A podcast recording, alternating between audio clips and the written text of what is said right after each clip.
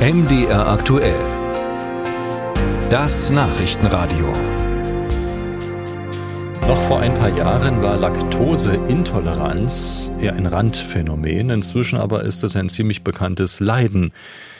Das kann man auch daran erkennen, dass es in den Supermärkten relativ viel Produkte gibt, die sich mit der Milchzuckerunverträglichkeit auseinandersetzen. Und dazu passt, dass die Zahl der gemeldeten Fälle von Laktoseintoleranz in den vergangenen Jahren laut einer Krankenkassenerhebung deutlich gestiegen ist. Till Ganswind berichtet. Wenn der Bauch nach dem Glas Milch grummelt, der Joghurt zu Übelkeit führt und man sich nach Käse erbrechen muss, dann sollte sich das besser mal ein Mediziner anschauen. Offenbar ist das in den vergangenen Jahren häufiger passiert. Jedenfalls sind die gemeldeten Laktoseintoleranzen bei der kaufmännischen Krankenkasse KKH förmlich durch die Decke gegangen. Also wenn wir uns jetzt die letzten zehn Jahre anschauen, dann sind es tatsächlich um die 61 Prozent mehr an Versicherte, die eine Laktoseintoleranz haben, als im Vergleich ähm, noch vor zehn Jahren.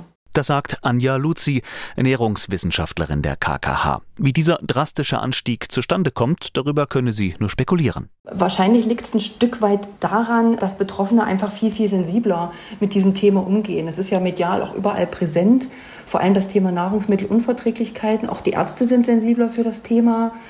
Ich glaube auch, das Gesundheitsbewusstsein ist gestiegen. Man, man geht auch einfach öfter und schneller zum Arzt. Sonja Lemmel betrachtet die Zahlen der Krankenkasse mit einiger Skepsis. Lemmel arbeitet für den Deutschen Allergie- und Asthmabund DAAB. Also wenn wir uns darüber unterhalten, ob die Laktoseintoleranz in der Gesellschaft zunimmt, müssen wir uns erstmal darüber unterhalten, wie diese Zahlen erhoben wurden. Also sind das wirklich epidemiologische Zahlen mit Diagnosen verbunden oder ist das das Empfinden der Betroffenen? Der DAAB verzeichnet jedenfalls keinen drastischen Anstieg der echten Laktoseintoleranzen, wie Lemmel sagt. Das heißt aber nicht, dass es nicht viele Menschen gäbe, die nach dem Verzehr von Laktose Probleme haben. Nur wir müssen uns hier angucken, was das für Produkte sind, die die Menschen verzehren. Es ist ja so, dass unsere Milchprodukte immer mehr verarbeitet werden. Das heißt, sie werden ultra hoch erhitzt und sind für den Darm eher unverträglicher, weil halt diese guten Milchsäurebakterien, die wir ja eigentlich brauchen, nicht mehr vorhanden sind. Die Betroffenen hätten also das Gefühl, dass sie Milchprodukte nicht vertragen. Sie könnten aber auch schlicht die falschen Produkte gegessen haben.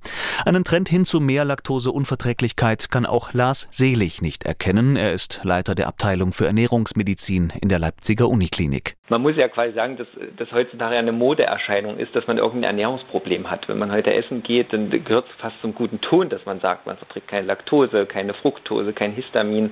Ähm, tatsächlich können wir das ernährungstherapeutisch und ernährungswissenschaftlich gar nicht mittragen. Bei vielen Patienten hingen Verdauungsprobleme vielmehr mit dem Essverhalten, dem Mahlzeitenrhythmus oder eben der Auswahl der verschiedenen Lebensmittel zusammen, sagt Selig. Das Krummeln im Bauch liege dann vielleicht nicht an einer Unverträglichkeit, sondern an zu großen Mengen, die man zu sich genommen hat.